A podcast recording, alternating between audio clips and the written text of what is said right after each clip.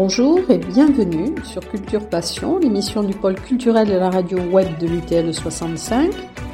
Culture Passion ou embarquement immédiat vers la galaxie Culture 65.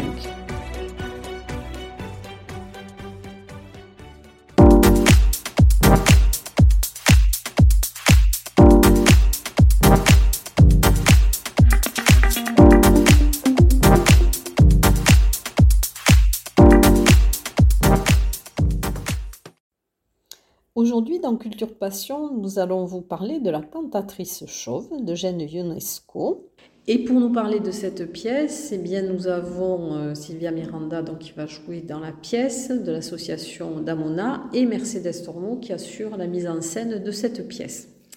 Alors, d'abord, moi j'aimerais parler donc de cette pièce de, de Jeanne Ionesco qui est sa première pièce qu'il a écrite en 1950 et dont le titre au départ n'était pas du tout la cantatrice chauve.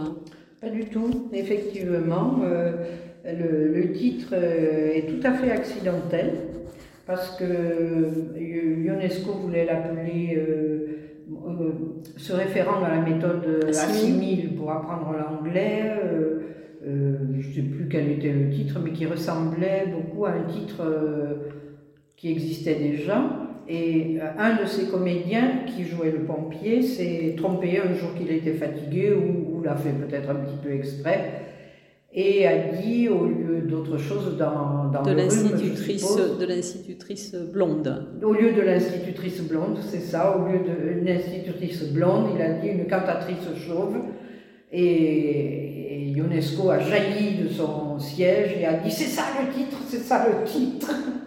donc voilà, totalement, donc, nulle cantatrice et, et nulle calvitie dans la pièce. Et donc, alors pourquoi cette, euh, cette pièce est un petit peu classifiée dans le théâtre de l'absurde alors, ben, elle est classifiée dans le théâtre de l'absurde, ça lui rend des services et à mon avis, euh, ça, ça, euh, ça lui ôte de la profondeur parfois. Certains metteurs en scène se sont surtout appuyé sur euh, théâtre de l'absurde, donc rigolade, tout est absurde, rien n'est logique, les personnages euh, ne sont pas, ne, sont tous sauf réalistes, et du coup on a souvent fait de la cantatrice chauve une pièce uniquement loufoque, euh, rigolote et pas plus. 1950, bon, je pense que les metteurs en scène contemporains voient la chose différemment. 1950, c'est la, guerre, euh, la Seconde Guerre mondiale n'est pas très loin derrière. Il y a eu euh, la bombe atomique, il y a eu Hiroshima et il y a eu le nazisme et les camps de concentration. Tous les artistes, aussi bien les peintres que les écrivains, bien sûr, euh, ont été profondément marqués euh, par ces événements. Et va naître un art de l'absurde, Camus étant un petit peu pour nous le chef de file, avec euh, plusieurs œuvres, des romans, mais aussi du théâtre, euh, l'étranger,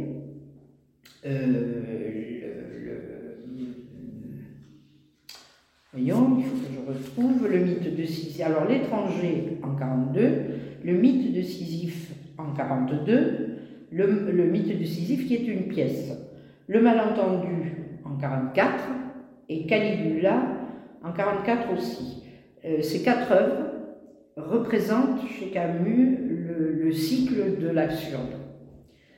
Bien évidemment, les écrivains qui vont écrire après lui non, pas euh, pourquoi l'absurde? Donc, qu'est-ce qui s'est passé après ces événements terribles historiques? Euh, On assiste à une disparition de l'idée même d'humanisme. Comment peut-on croire à un humanisme quand de telles horreurs se sont, euh, se sont produites, quand on a failli supprimer purement et simplement la planète? Et l'homme. Comment si l'on en croit Camus, comment peut-on croire en Dieu si le mal est, si omniprésent? Donc, à partir de là, comment peut-on croire à un art qui serait un art euh, conventionnel, à un théâtre bourgeois, à des personnages psychologiques, à quelque chose de, rationnel? Impossible. Et je crois que la cantatrice chauve, et c'est dans ce sens qu'on a, qu'on a travaillé avec l'équipe de Sylvia, euh, je crois que la cantatrice chauve est forcément porteuse d'un message extrêmement fort et que au milieu du, rire qui est, qui est le rire de l'absurde, effectivement, l'absurdité des situations, des personnages, des dialogues qui n'en sont point. Au milieu de ça, il y a une angoisse profonde. Donc c'est dans ce sens que nous travaillons et c'est vraiment intéressant, je crois, parce que pour la direction des comédiens, euh, pour moi je trouve ça assez palpitant. Ils disent des choses absurdes et une fois qu'ils les ont dites, je leur remets un petit peu, un petit peu de mémoire par rapport à ce passé terrible et à, ce qui doit habiter forcément l'artiste qui écrit.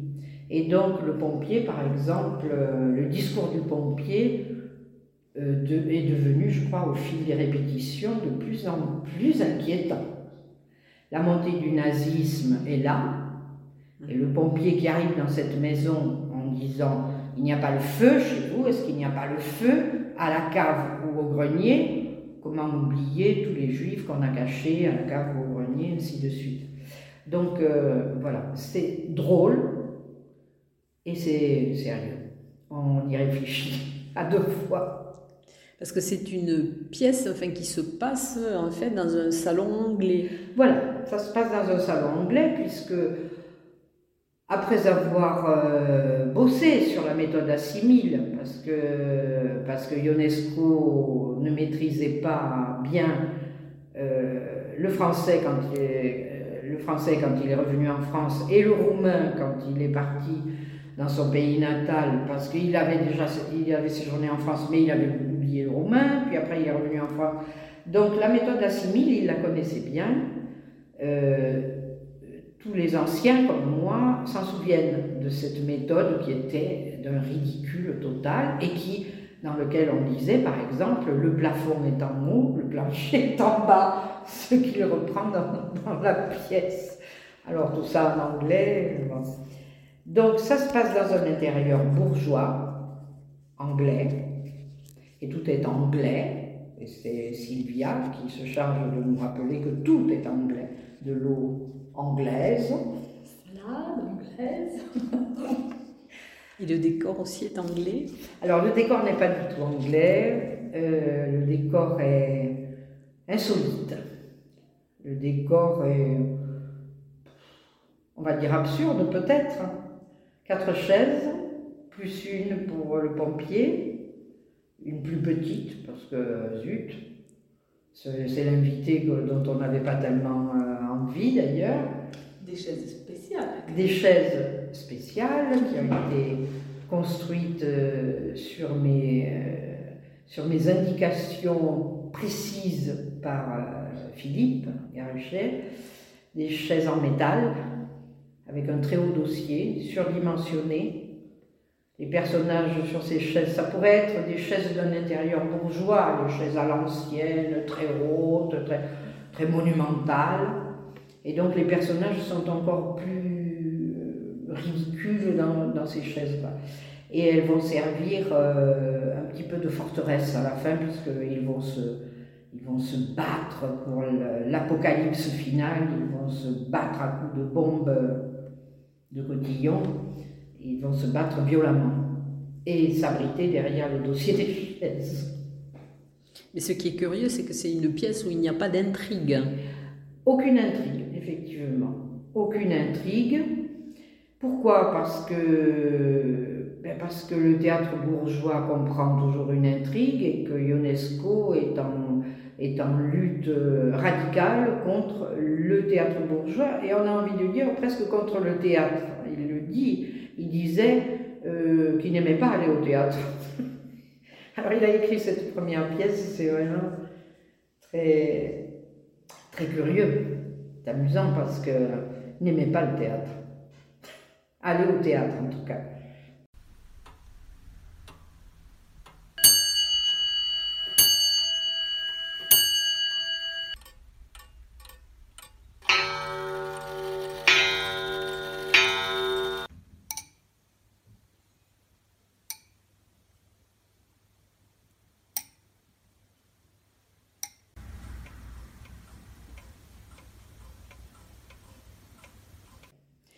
Et les costumes, alors, et les acteurs, donc, qui vont jouer dans cette pièce. Donc, il y a cinq personnages, c'est ça Oui. Deux couples et un pompier.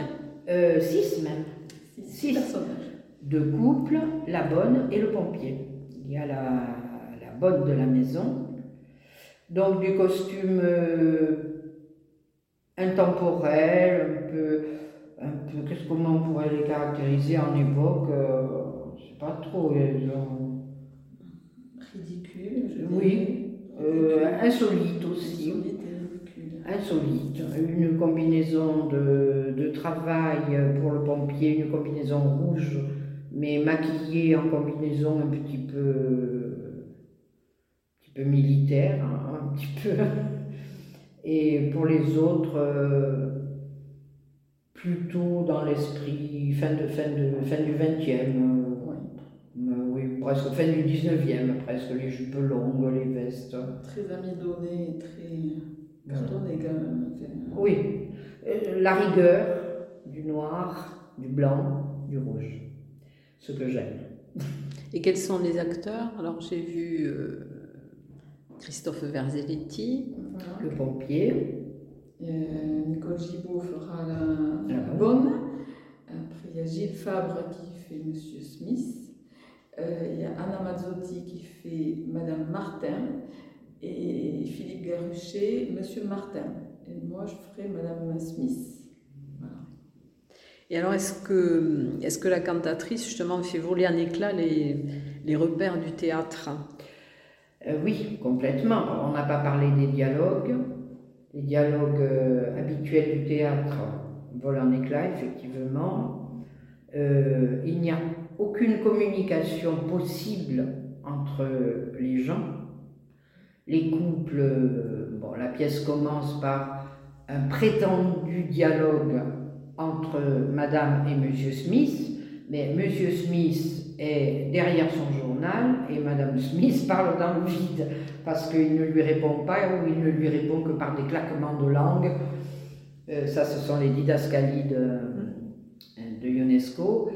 Euh, donc, pas de communication possible dans ce monde qui a été frappé par l'apocalypse. quoi. Il n'y a plus d'espoir d'une certaine façon. Il n'y a plus d'espoir. Et la pièce va s'achever en apocalypse aussi. Rigolote, enfin, amusante, mais, mais en apocalypse. Les personnages eux-mêmes explosent en vol, je crois, là-dedans. C'est, une pièce qui a été euh, une des plus jouées. Oui, elle a le, record, une des plus jouées, euh, plus de combien? Plus de 50 ans, je suppose. Plus de 2 millions, plus de 2 millions de spectateurs depuis la création, et toujours au théâtre de la Huchette, même si évidemment d'autres metteurs en scène l'ont représenté ailleurs, mais à la Huchette à Paris, oh oui, il y a plus Le premier, 50 c'était. Nicolas Bataille, c'est ça? Oui, Nicolas Bataille. Nicolas Bataille, oui. Ouais. C'est très drôle d'aller voir la cantatrice chauve à la Huchette, parce que bien évidemment les comédiens changent, il doit y en avoir quelques-uns qui sont morts depuis, mais la salle est minuscule, on a l'impression d'être dans un, un petit recoin de cave presque, et c'est toujours une grande émotion euh, pour les théâtreux, c'est toujours une grande émotion, je crois, d'aller à la voir la cantatrice chauve et la leçon. Et alors pour les, enfin pour les acteurs, euh, est-ce que c'est quelque chose qui, qui, apporte un plus, enfin, qui est difficile à jouer, qui est ah par rapport à une pièce normale. Et alors justement, je vous disais que moi j'avais, j'avais choisi cette pièce parce que j'avais envie de travailler sur une pièce classique et j'avais envie de faire un travail d'acteur. Vraiment, euh, aller, quand j'ai lu la cantatrice, ah, d'abord j'ai beaucoup ri, c'est le premier réflexe, mais, mais quand même, euh, le, souci chez Damona, on a toujours fait des pièces qui avaient un, sens vraiment euh, fort derrière la situation comique. bon, la dernière pièce dans laquelle j'ai participé, c'était Le repas des fauves, et vous connaissez le sujet, euh, et c'était on rit beaucoup, mais c'est quand même le sujet très profond. Et là, quand j'ai lu la pièce, j'ai senti qu'il y avait euh, quelque chose de très ça révélait des choses, des personnages mm. que je n'arrivais pas même trop à, exprimer et à, et à, ressentir réellement. Et quand on a commencé le travail avec Mercedes, Là, j'ai vraiment, elle, nous a, elle a mis le doigt sur la profondeur de la situation et tout ça. Et moi, je n'ai fait que, adorer et, être dans l'impatience de jouer ces rôles-là. Alors, bien sûr, ça ne se joue pas du tout comme une pièce, comme on a pu jouer euh, dans d'autres pièces jusque-là. en ce qui me concernait, euh, je, parle de, moi là. Et, quand on a quand on a abordé le jeu de, cette pièce, ah ben voilà, là je me suis dit, ah, super, le, travail qu'on va devoir faire. Hein, euh, bon, j'ai euh, cherché la facilité dans la vie, dans le jeu, dans le chant, euh, et, j'aime avoir un challenge à relever, et, et je, me régale, même si c'est dur. Euh, mais, je, suis ravie et je pense que plus ça va aller, plus euh, euh, le travail que l'on fait va porter ses fruits et, porte déjà ses fruits. Je, prends énormément de plaisir à jouer dans cette, dans cette pièce. Et mes camarades aussi. Alors, est-ce qu'on aborde différemment la mise en scène pour cette pièce? Ah oui, complètement, mais dans la mesure où, UNESCO a voulu créer un amphithéâtre, un amphithéâtre bourgeois, on le met entre guillemets, le théâtre traditionnel, on va dire, il faut euh, prendre des outils différents. C'est-à-dire qu'on a affaire à une mécanique pour, pour l'acteur, à une mécanique qui est une sorte à certains moments, on parle de chorégraphie presque Rien de réaliste n'est possible. Rien de réaliste. Et à chaque fois qu'ils ont un geste trop réaliste, poser la main sur le genou, s'asseoir euh, normalement, je dis non, non, tiens ton dos, ne mets pas ta main comme ça. Il faut que tout soit bizarre dans leur façon de jouer. Donc, effectivement, c'est très difficile parce que euh, quand on joue et surtout quand euh, on n'a pas une expérience extraordinaire de plein de styles de théâtre, aborder le théâtre de l'absurde, c'est vraiment pas, c'est vraiment pas facile, quoi. Mais surtout, la cantatrice chauve, c'est une mécanique et ils doivent être continuellement mécaniques. Première chose. Deuxième chose, pas de psychologie. C'est complètement interdit chez, chez UNESCO. Ils ne sont pas psychologiques. Ils ne, ils ne, on a l'impression qu'ils ne souffrent pas. Ils sont au-delà de ça. On a, on a dépassé ça. On a des espèces de créatures fantoches.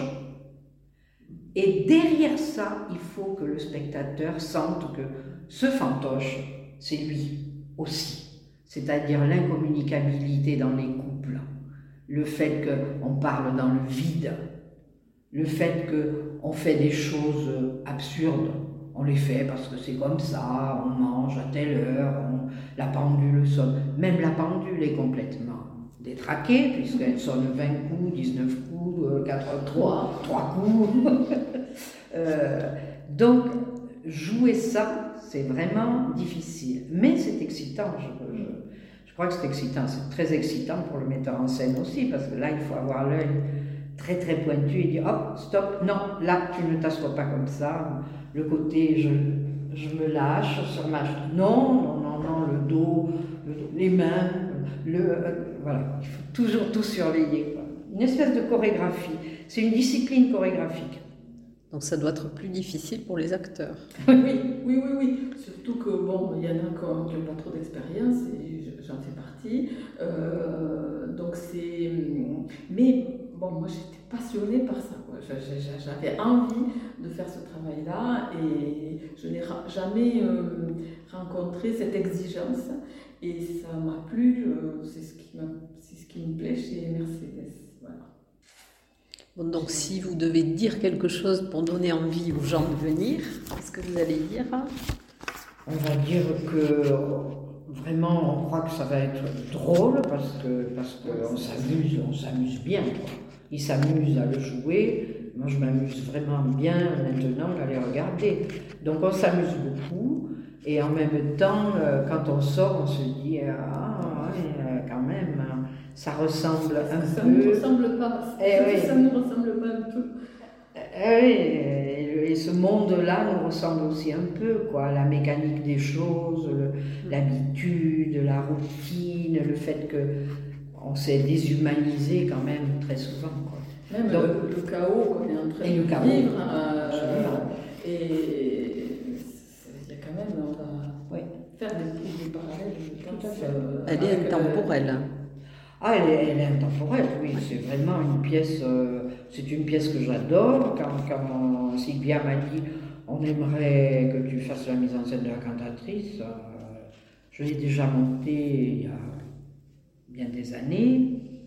Et on l'avait joué au, à un festival, au Pen Mirabeau, un festival euh, important où, se trouvaient des amis très proches de UNESCO. Normalement, UNESCO, qui était encore en vie, aurait dû venir, mais il était extrêmement fatigué.